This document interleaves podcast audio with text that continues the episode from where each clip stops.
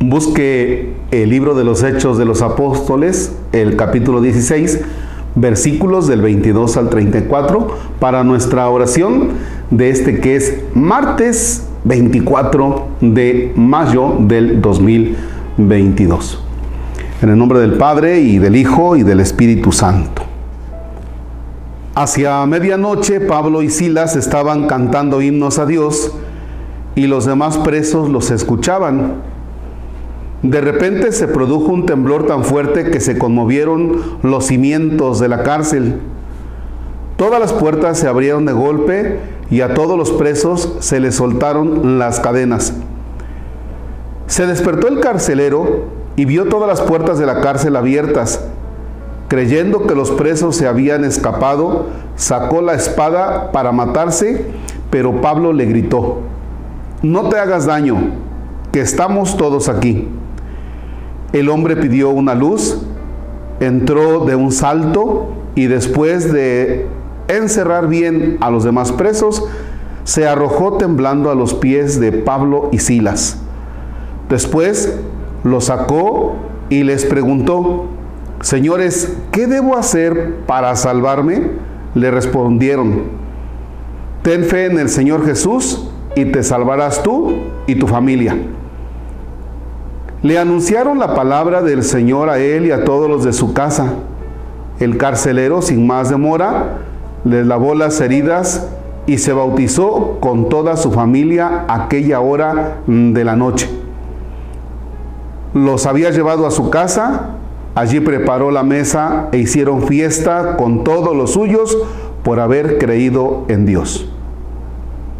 Palabra de Dios. Te alabamos, Señor. Fíjense la actitud de Pablo y Silas.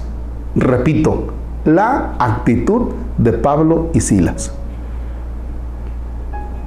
Están primero cantando himnos, aunque están en la cárcel. Ellos están cantando himnos al Señor. Esa es una actitud muy bonita, muy positiva. Caramba, estar en la cárcel y ellos están contentos, vaya, es algo indescriptible. Segundo, viene ese temblor y se abren las puertas. ¿Qué hubieras hecho tú? O quizá yo en el momento de que si estás preso y se abren las puertas. Pues por lógica, huir. Sin embargo, Pablo y Silas no huyeron. Le dice al carcelero, tranquilo, no te hagas daño, aquí estamos, tranquilo. Es decir, Pablo no saca ventaja de que se hayan abierto las puertas y dijo, patitas para cuando son. Repito, la actitud es no sacar ventaja de que se abrieron las puertas, sino que se queda. El carcelero va, cierra bien las puertas de los demás presos y se arroja a los pies y les dice, señores, ¿qué tengo que hacer? Hasta aquí el texto desmenuzado. Miren que la actitud es lo que cuenta. La segunda, el hecho de que Pablo y Silas no hayan huido, eso es lo que les llama la atención al carcelero. Y por eso dice, ¿qué tengo que hacer? Ah, bueno, debes tener fe en el Señor y te bautizamos. Le llama la atención la actitud de Pablo y de Silas, que teniendo la oportunidad de huir, no huyen. Eso es lo que le llama la atención al carcelero. A veces en la vida pensamos que por el hecho de hablarle a alguien acerca de Dios y decirle que se confiese, que vaya a misa, pensamos que la persona con eso va a ir a misa y con eso se va a confesar. Y fíjense que no lo que cuenta ante las personas es la actitud que tú tengas, las actitudes cristianas. ¿Cuántas personas no se han ido de la iglesia por la actitud anticristiana, por ejemplo, de una actitud mía como sacerdote, como Marcos. ¿Cuántas personas no he escandalizado? ¿Cuántas personas no se han ido por una mala actitud de una catequista, de un sacristán, de alguien que pertenece a un grupo de la iglesia? ¿Por qué es eso? Son las actitudes las que cuentan.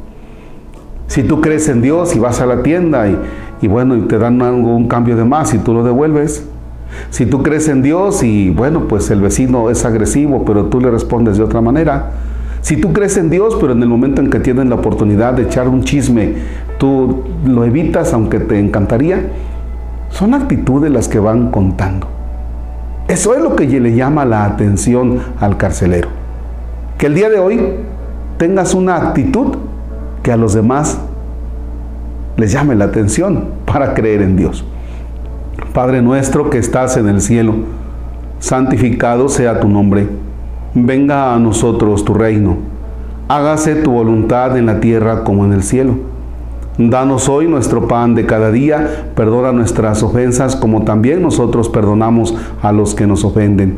No nos dejes caer en tentación y líbranos del mal. El Señor esté con ustedes la bendición de Dios Todopoderoso, Padre, Hijo y Espíritu Santo, descienda sobre ustedes y permanezca para siempre. Que tengan un excelente martes y no se les olvide seguir ayudándonos en la construcción del templo de San Isidro Labrador aquí en el Encinar. Gracias, bonita jornada.